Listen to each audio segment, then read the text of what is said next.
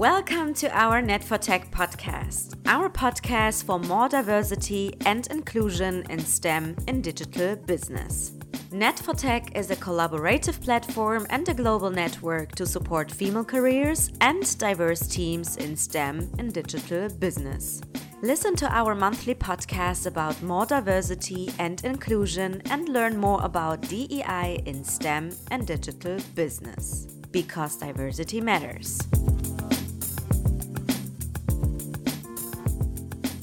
Welcome to our Net for Tech podcast, uh, our podcast for more diversity and inclusion in digital business and in STEM.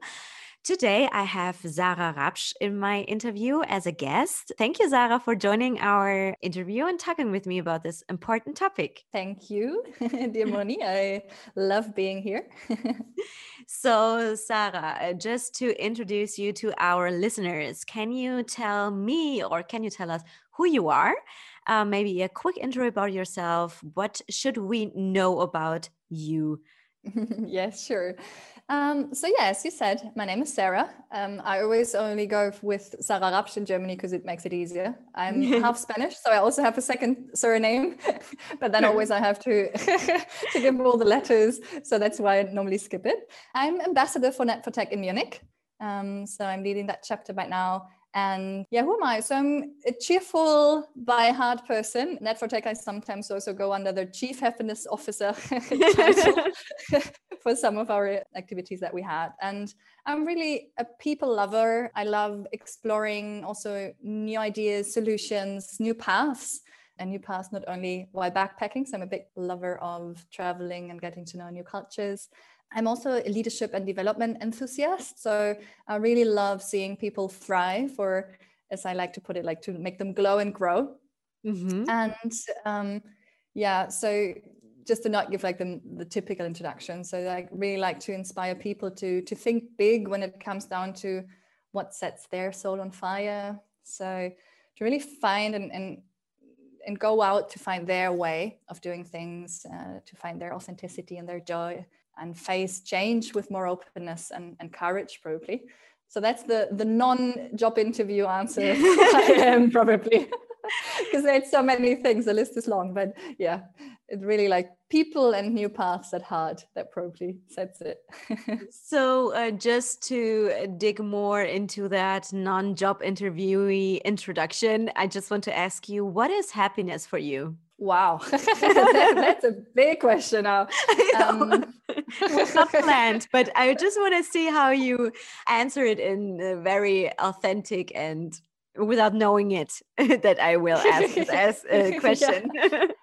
what a surprise, indeed. Well, I think first of all, happiness means something different for every person. So I think it's very important that everyone has a view on what it is for them. So for me, happiness has a lot to do with being fulfilled with what I do, with smiling, with finding joy and, and being thankful for what I have.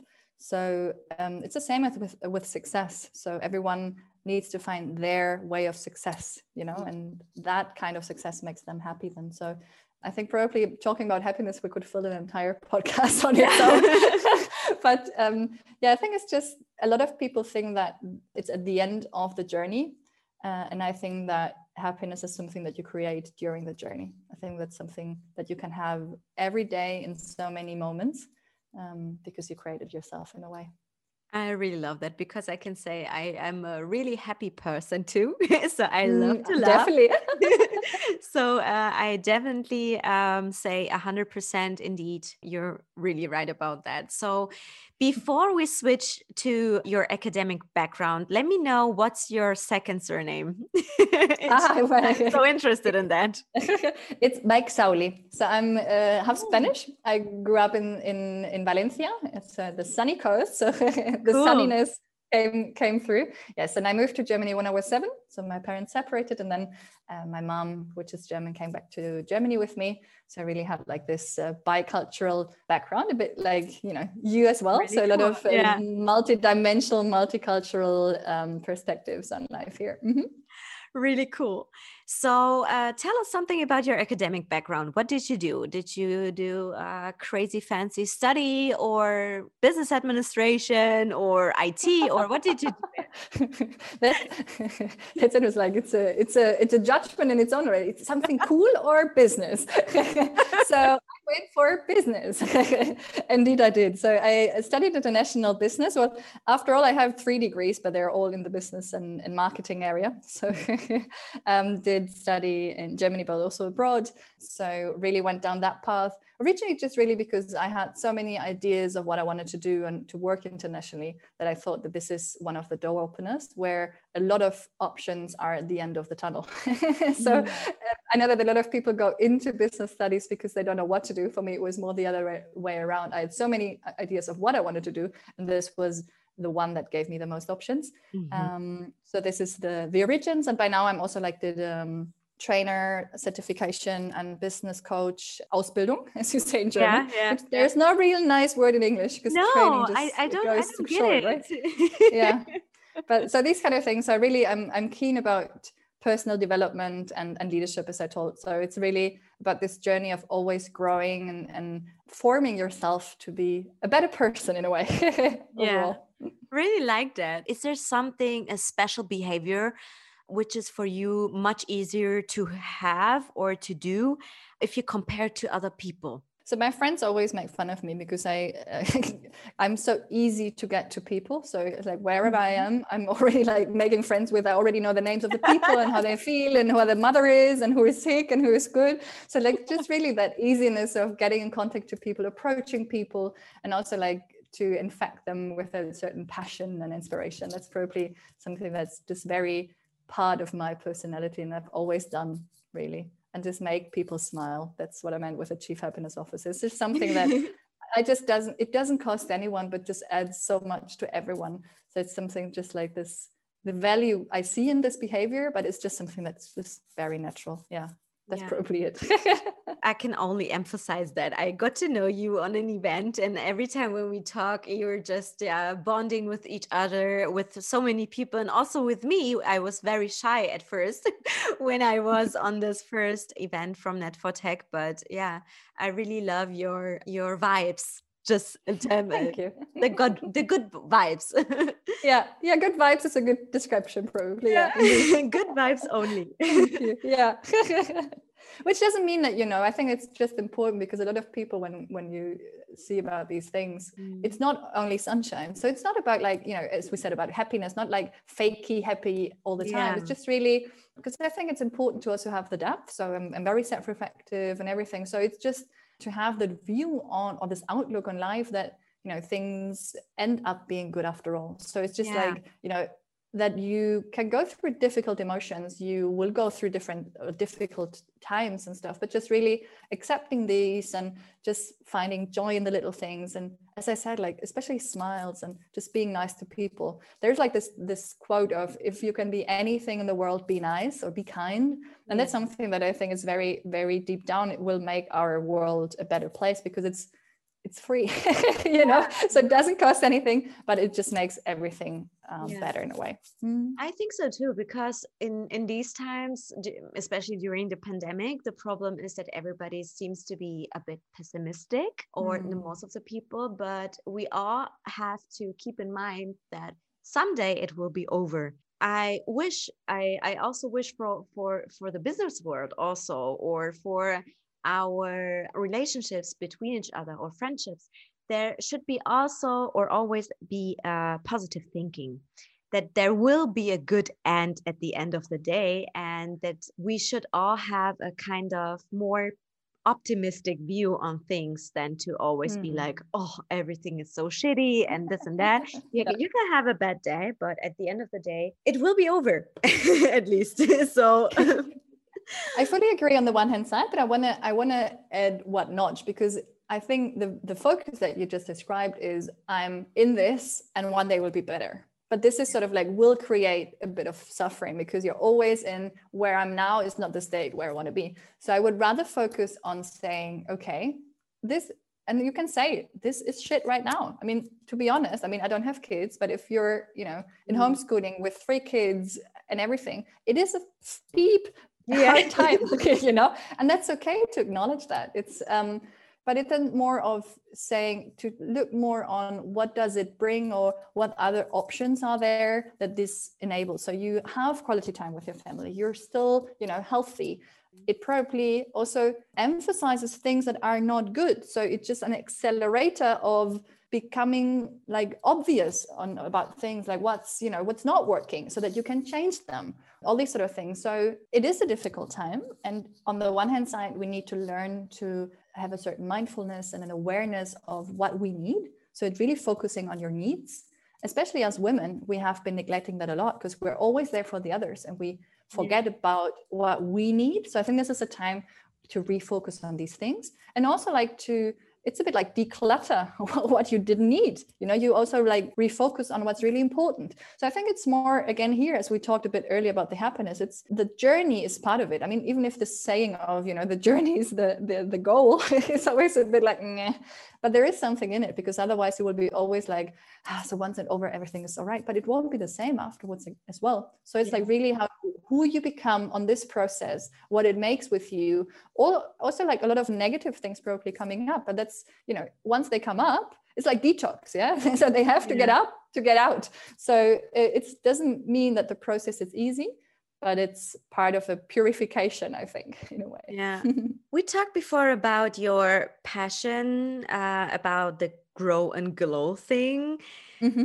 Can you explain our listeners what do you mean by that? What's the idea behind that? Um, you um, also told me in our talk before our podcast talk that you mm-hmm. try to humanize the business world. Can you tell us how you do that and what you mean by grow and glow? Mm-hmm. Sure. So for me, one of the reasons so I did I come from a background where um, I was in a in um, corporate world and mm-hmm. which was a great world, but I then did like this um, this move forward to say, okay, I want to be autonomous to really bring that more to in my role as you know coach, trainer, mentor, all these sort of like roles that I that I that I can add to really help people to bring this like as i said this glow out of them so it's really like this spark what does set your soul on fire? And to really find their unique way of as we said earlier you know happiness means different things for different people. So really to to find their glow.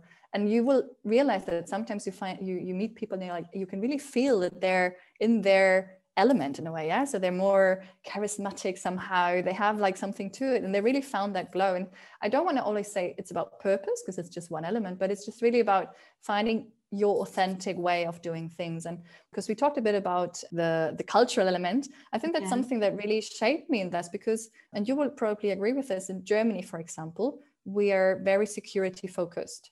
Mm, um, you know yeah. they don't really like take risks and stuff. And very often also especially as women we're very adjusted to how things should be. Yeah? So you how success looks like or how a career has to look like how what society and upbringing makes us think is the right way.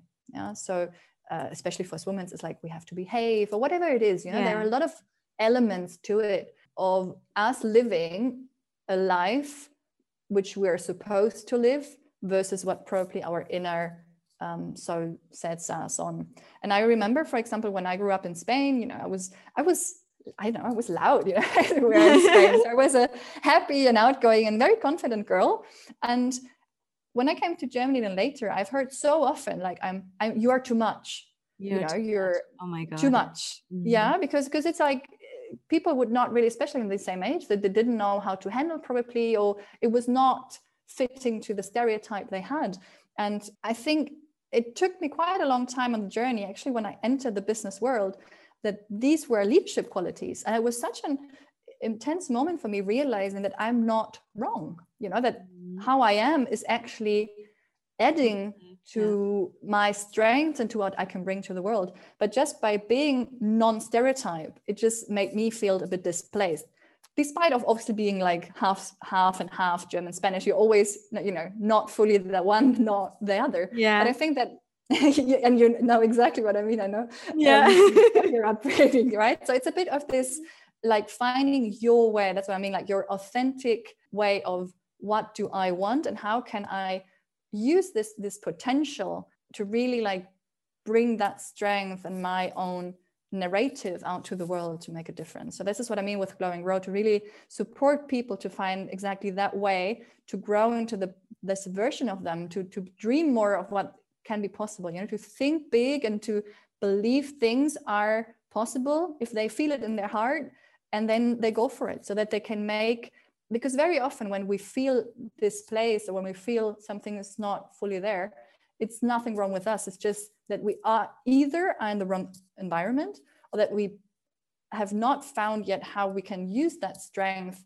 um, to put it into place or to go that way. So i would really love to to add this perspective and also to business life because you asked about the humanization of business to have really a more rich perspective. And that comes also down to diversity when we talk you know about we do at net for tech it's really very often and we're in a stem environment so that all the the stem people out there sorry for that but very often we think in zero or one right it's a bit like yeah yeah black and white so but i don't believe that for me it's really it's it's colorful you know we shape the reality with our focus. So it's not either or. Yeah, it's, it's like it's with you. You're not, you know, Persian or German, or with me, yeah. Spanish. We're both. So it's I think also to have the view of not having a duality of neither nor, but also think about an and of what's possible and just have a more human view of it because like there for me diversity comes from the human factor in it. So it's not about we i mean gender is a very important element of it. That's why we're you know fighting or like really trying to empowering women to really step up their game to really find their their place on the table with for tech and all the other great initiatives that are out there because it's one of the things where we're not where we should be.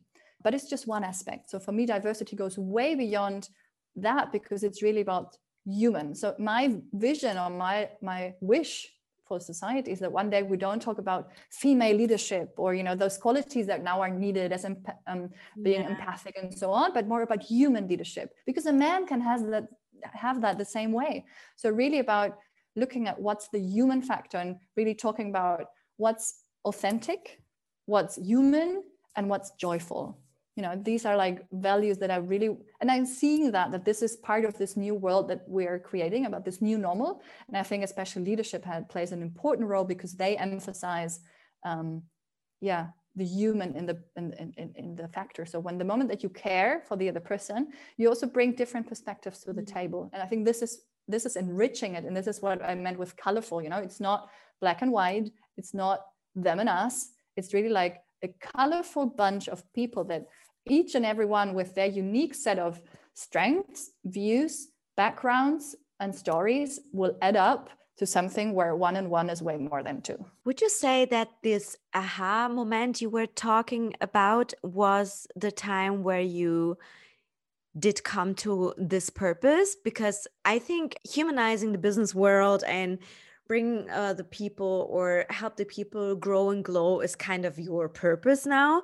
So, what time um, did you realize okay was it this uh, moment you were talking about or was it the whole journey of your experiences here in germany yeah so i think yeah i don't think it was that one moment i think as you said it's it's it adds up because mm-hmm. it's something that was there. I mean as i said like i'm a people lover. So this this people and going new ways you know change is part of my dna i've always i've done have so many new beginnings so many changes. For me it's super normal right? So i'm always sometimes uh, astonished how afraid people are of change because i'm always like but it's so good right? Something yeah. good could so i think it's just being an advocate for being yeah courageous to go your way you know to to to find what sparks you. Um, and it's really i think it is the purpose but at the same time it's just pretty much who i am. So it was there all the way along from the very beginning but it so it somehow shapes over the over the journey right? So i remember when i was in my in my leadership role mm-hmm. i love that role because that's one of those where you can really put this into action as well right? So with your team and so i think because that's probably the misconception that nowadays exists a lot about purpose. It's like this one thing, and you can only do that. I see that a bit differently because it's something which is a bit like a lighthouse. It's a feeling, it's a who you are inside that you can live in very different roles. So I'm currently living that in, you know, as I said, like in being the coach and really supporting them and also supporting businesses to have, you know, to to enable their leaders to to think that way and to become that but I could do that in so many different roles. And I think that gives us, us the option to evolve on the one hand side while mm, being true to who we are in a way. Does that make sense? yes, that makes makes sense, and then br- that brings me to another question, which was which is really spontaneous now, because I'm really interested about what you think about that. Mm-hmm. Who or what makes a good leader for you? Are there mm. a few characteristics where you say, okay, you really need to like live and exemplify that. And if you do that then you're a really good leader. You maybe think the the discussion or the debate about manage managing people or or to lead the people. So mm-hmm. if you're a good manager you maybe are not a good leader. So mm-hmm. what does make the difference or how should leadership change for example also in the future? What do you think about that Hmm. it's a it's a big question, my dear. We're we're talking the happiness, leadership, all the all the deep the deep stuff today. Okay. I love to so, challenge. oh yeah, I can feel it. No, I, and I love this question. But I think I we need more of exactly these discussions because, yeah. as you said, it will evolve over time as well, right? As yes, we come from an era where it was very much about management, um, and it goes. Um, you know more and more into leadership when we also have different kinds of hierarchies and everything. There is i mean we could probably talk for hours about this topic. I think for so for me leadership i mean let's let's bring it down. So i think to have this the people factor at core to really care for your people i think it's super important.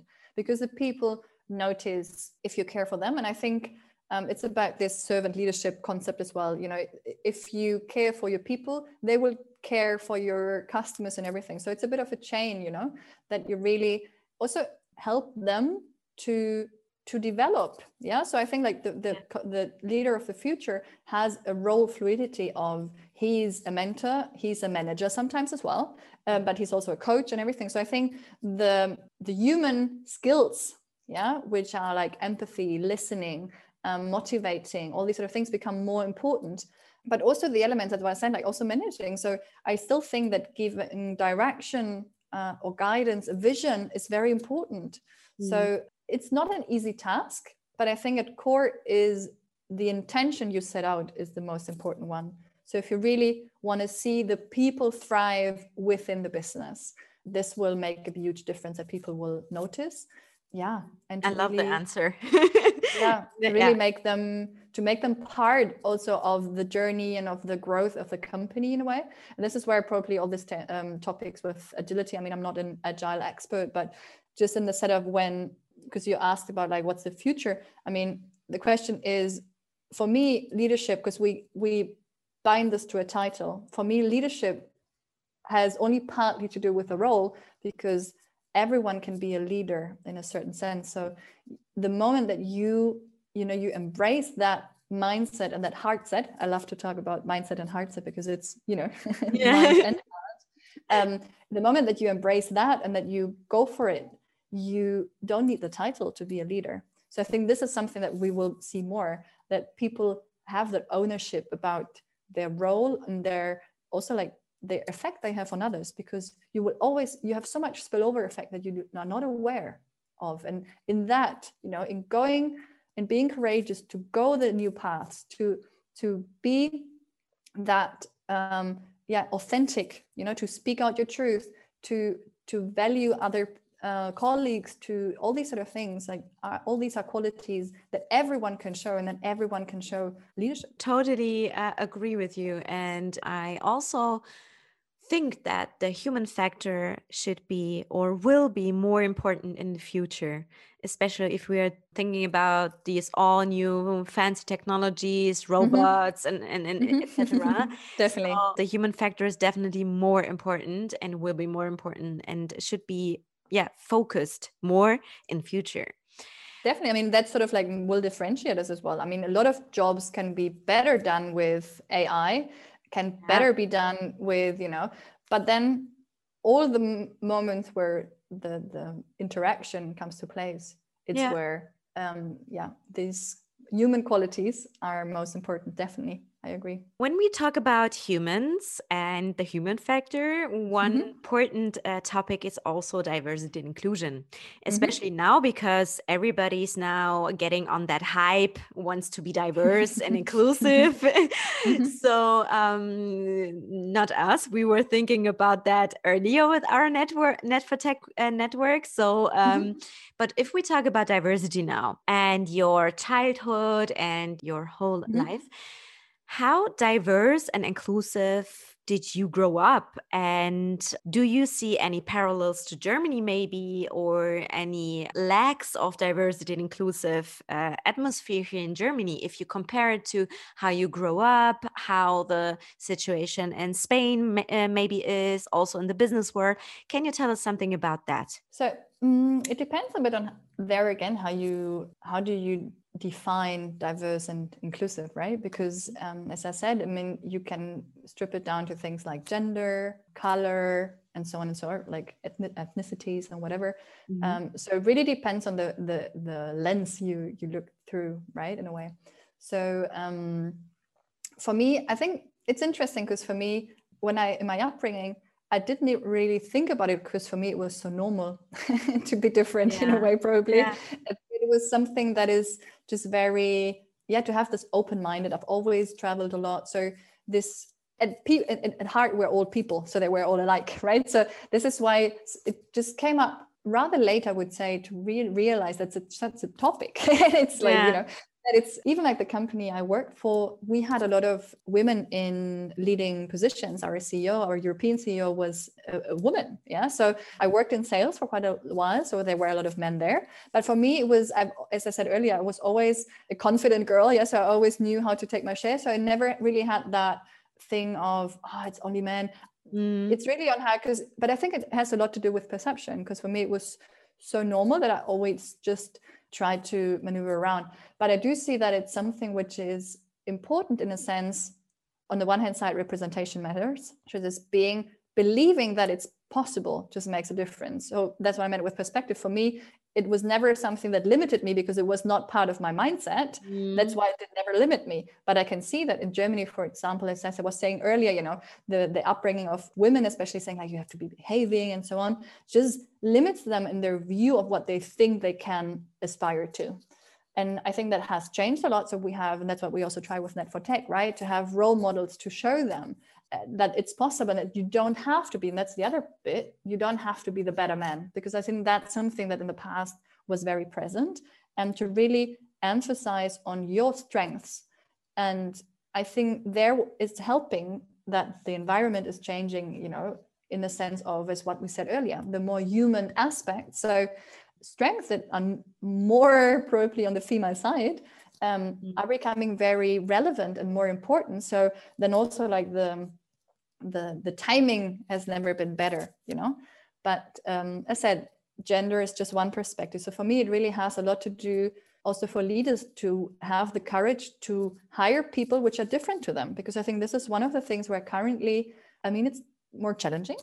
yes, so it's always easy to have people around that you know are more your type, but it will enrich and studies show that diverse teams are way more productive. It just is benefiting the business and your own growth as well. Yeah, right. But it's to, to have that courage to to hold this discomfort as well, probably, right? Because and everyone who has worked in diverse teams, like uh, with different uh, um, uh, different backgrounds and different um, you know cultures and everything it's sometimes it's a struggle at the beginning because it's it's more more discussion or more views so it's not always easy right Yeah. so It's It's it's challenging. Yeah, yeah. yeah it can be very challenging and that's the thing like you have to be willing to not always go the easy path but it will pay off and Yeah. i think that's just this mind set that it will change and it will become more normal. And i think it has over the, the years now with you know all those buzzwords like globalization and digital nomads working from everything i think like you know the boundaries are becoming more fluid there and, and also like lgbti becoming more present also. So we're going into the right direction but i think it really starts with the people that hire people in businesses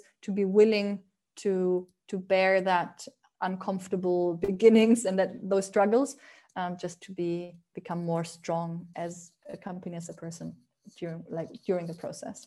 Do you contribute to a more diverse or to more diversity inclusive inclusion in the business world? Or how do you do that? Is there anything special or do you say well i i just don't think about that it may be that i will contrib- contribute but i don't think about that because it's so normal for me do you know what i mean mm-hmm. so yeah. um because sometimes you don't realize because it's as you said it's also normal for me and some um, i don't know a german colleague would say okay wow you're so diverse and you're doing uh, contributing so much to diversity but for me it's normal actually mm-hmm. so mm-hmm.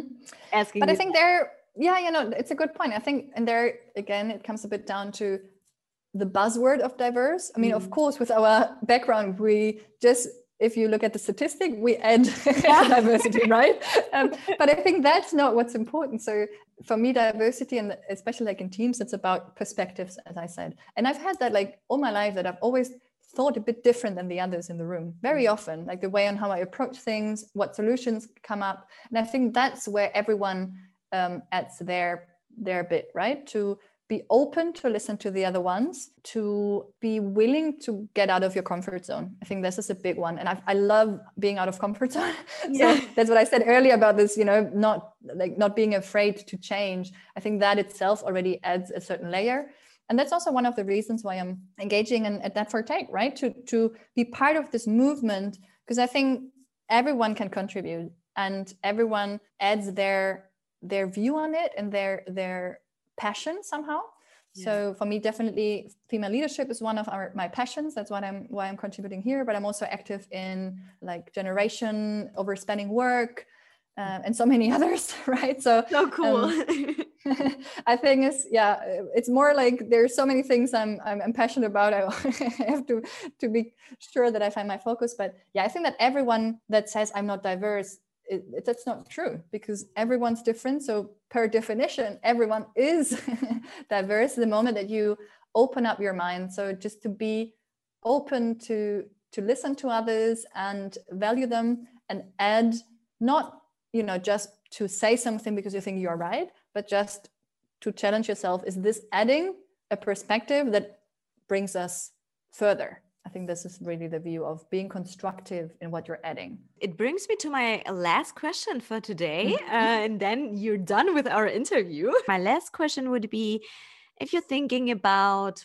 branches or industries, sectors, which sector, industry, or branch uh, really slow in making or having a diverse and inclusive atmosphere? Like, is it the automotive industry or which branch has really to catch up in these topics? Well, I'm, i might want to challenge you back on the question actually, because I don't think this is the right question to ask. Because yeah. um, it's, I don't think that industry is the filter. Because I think there are always good examples in every industry and bad examples in every industry, right? So I think mm-hmm. it's, and then again, like what's diverse? Is it gender diversity? What kind of diversity do you talk about? So I think that a lot of companies currently um, have realized it's, it's something that you can market. So they, they claim to be diverse, but then probably from the inside, they don't really have the mindset to be diverse. So I think, I mean, that's one, one of the reasons why at Net4Tech we're focusing on, on STEM is really because we see that there, from the roots, it was very male dominated right so it's something and it's inherent in the system that probably girls were not as encouraged to be you know liking maths and all these areas of course. But sure that's why we are focusing it because that's where we statistically see that a lot of men still are in power and are the the change is not going through. But also there i said i mean look at SAP for example. It's a good example. It's in stem but it's a super diverse company right? So i don't think that branches is the le- right lens to look through. It's really like how can each and every one add their contribution in a way right? To um, make their team because it's a, it's it's a bit like a movement. So if you're diverse in your nucleus which is like your team or whatever then if everyone cares about making their nucleus diverse everything will be diverse somehow right? So i think we will we currently with like the the quotes and everything we have top down approaches but i think that it's time now especially in the topic of gender it's the like it's the new millennial of uh, of women now. So it's really like a, a bottom up to really like in, infringe like not infringe like how do you say and like infect or like penetrate like each and every surrounding that you have with this mindset.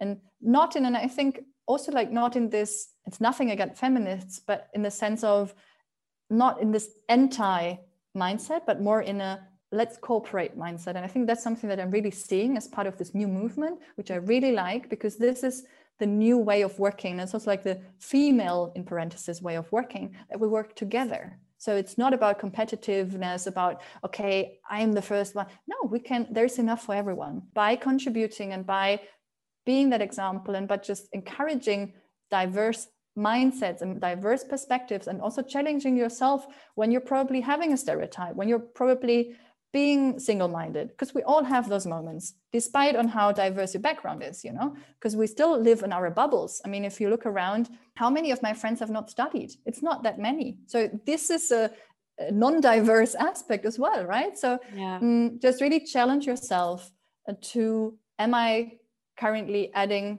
to a diversity or diverse perspective in my team in my company? And then it will be a bottom up for me diversity or inclusion or diversity is not only more females and, mm-hmm. and, teams or leadership for me it's like men women transgender from different cultural backgrounds with different ages this is for me mm-hmm. diversity mm-hmm. like this this would be a really diverse workplace if we just say and personalities if i might yes, add exactly well. mm-hmm. and if we just say okay i just want somebody or a workforce uh, just with different personalities mixed with female or male it's not 100% diversity for me because mm-hmm. diversity mm-hmm. is just as you said before a colorful um yeah i would say yeah. uh, flowers with def- different people with different identities different ages yeah. and i wish for the future that we will receive that goal and get that goal but i'm yeah optimistic we're on the right way definitely yeah. to have a multifacets just as a last note i think everyone likes to be seen for all the colors in a way right so that we're we're not single dimensional either so for example when a woman is ah so you're a mother no i am a mother and different other stuff you know so yeah, it's like right. we have so many different aspects in ourselves as well that i think we all have that in us that we like to to be acknowledged for the diversity that we are. So I think that when that mindset comes into place, and that's when also like this authenticity that I was talking about comes, you know, because I think in the past, a lot of people have had a lot of like masks and, and roles that they were playing in business. And in the moment that you bring more of your own personality to work, this multidimensionality of, you know, diversity that you just um, described or that we were talking about just is more natural because yeah if you bring all the colors and everyone does it will just be more colorful overall right? Yeah. So i think that's so it probably would be the motto to explore more your own colors that you can you know bring to the table to make it a bit more yeah to have a more colorful buffet and then everyone will see that this is something that is adding value even though sometimes also a lot of colors can be overwhelming because you can't choose. Yeah. Um, yeah, but but Sarah or Sarah, how you say in English or in German, Sarah, uh, really many many thanks for that cool interview with you. I enjoyed talking with you uh, about diversity and inclusion, especially to get to know you better and to get to know your story, your personal story. Thank you for talking with me in this podcast. Thank you so much, my dear. It was lovely. Uh, looking forward to uh, see you soon and also all the the listeners in one of the Net4Tech events so that we can you know discuss more and probably also more controversial so whoever has different views i mean uh, they're welcome as well right? That's part of the diversity yeah. even if that's the uncomfortable bit. And i think uh, yeah just uh, start being sort of like a bit of this colorful spark out there. And i think then together we will make a movement and looking forward to be part of this Net4Tech movement where we try to do our our bit of this coloring the world Definitely. Thank you for that. So, dear listeners, if you want to reach out to Zara, I will link down the below the uh, LinkedIn profile from her so you can reach out to her whenever you want and talk or chit chat with her if you want. And yeah, thank you for listening to our cool podcast today. And yeah, the next podcast will be launched very soon, next month. So, have a nice day and take care.